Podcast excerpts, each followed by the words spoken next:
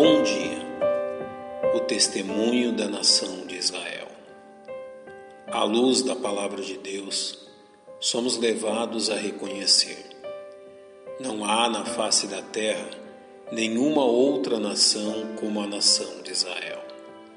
Porém, o que diferencia esta nação das demais nações? Ela é a única nação com a qual o eterno Deus estabeleceu um pacto. Biblicamente, uma aliança ou pacto é um contrato incondicional da parte de Deus, onde Ele graciosamente, por meio de um juramento irrestrito, se dispõe a conceder, por sua própria iniciativa, bênçãos definidas sobre aqueles a quem a aliança é dirigida. É a isto que o apóstolo Paulo se refere no capítulo 9 de sua carta aos Romanos, que são israelitas, dos quais é a adoção de filhos, e a glória, e as alianças, e a lei, e o culto, e as promessas.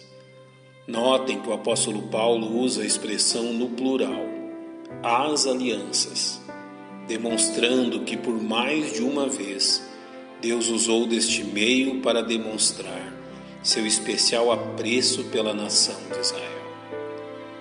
Deus usou desta prática em Gênesis 12 ao estabelecer uma aliança com o patriarca Abraão.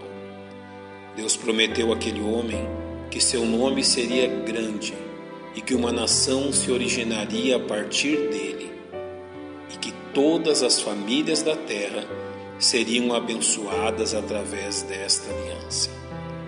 Quem o abençoasse seria abençoado, quem o amaldiçoasse seria amaldiçoado. Reis procederiam dele, e sua semente seria como o pó da terra.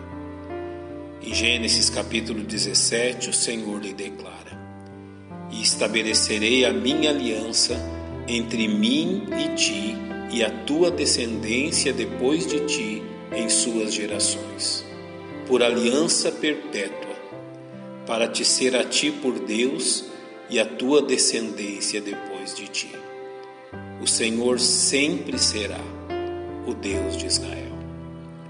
O Senhor repetiu esta prática quando a nação de Israel chegou à terra prometida após o Êxodo. Ali eles se depararam com um território ocupado por nações inimigas e foi-lhes confirmado que fora também prometido a Abraão no capítulo 13 de Gênesis. Porque toda esta terra que vês, te hei de dar a ti e à tua descendência para sempre. Esta aliança confirma que a Palestina pertence à nação de Israel.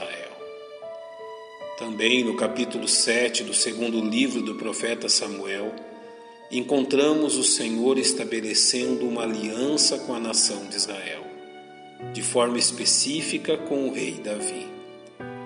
Porém, a tua casa e o teu reino serão firmados para sempre diante de ti. Teu trono será firme para sempre. Em um primeiro momento, esta aliança se refere ao rei Salomão. Porém, uma porção desta aliança ainda aguarda cumprimento e será realizada quando Jesus Cristo se assentar no trono em Jerusalém para reinar sobre todas as nações da terra. É para que isto aconteça que Israel está sendo preservada por Deus como nação e a mantém em seu território.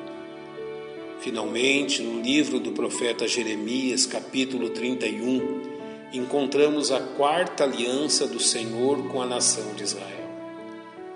Eis que dias vêm, diz o Senhor, em que farei uma aliança nova com a casa de Israel e com a casa de Judá. Esta nova aliança concederá a Israel a plenitude das bênçãos prometidas ao patriarca Abraão. Seu povo será purificado e congregado habitarão seguros em sua terra e haverá paz para Israel. O templo do Senhor será erguido em Jerusalém. Israel será conhecida entre as nações como uma nação abençoada por Deus. Talvez você tenha escolhido não crer em Deus, porém saiba que a nação de Israel é uma demonstração real não somente da existência de Deus, como de seu poder. Uma pequena nação impossível de ser destruída, porque as alianças de Deus são como o próprio Deus, eternas, bondosas e imutáveis. Nosso Deus e nosso Pai, te louvamos pela nação de Israel, testemunho do teu poder e da tua autoridade sobre os homens, e rogamos sobre elas tuas bênçãos, pois oramos em nome de Cristo, nosso Salvador. Amém. Um bom dia e que Deus te abençoe.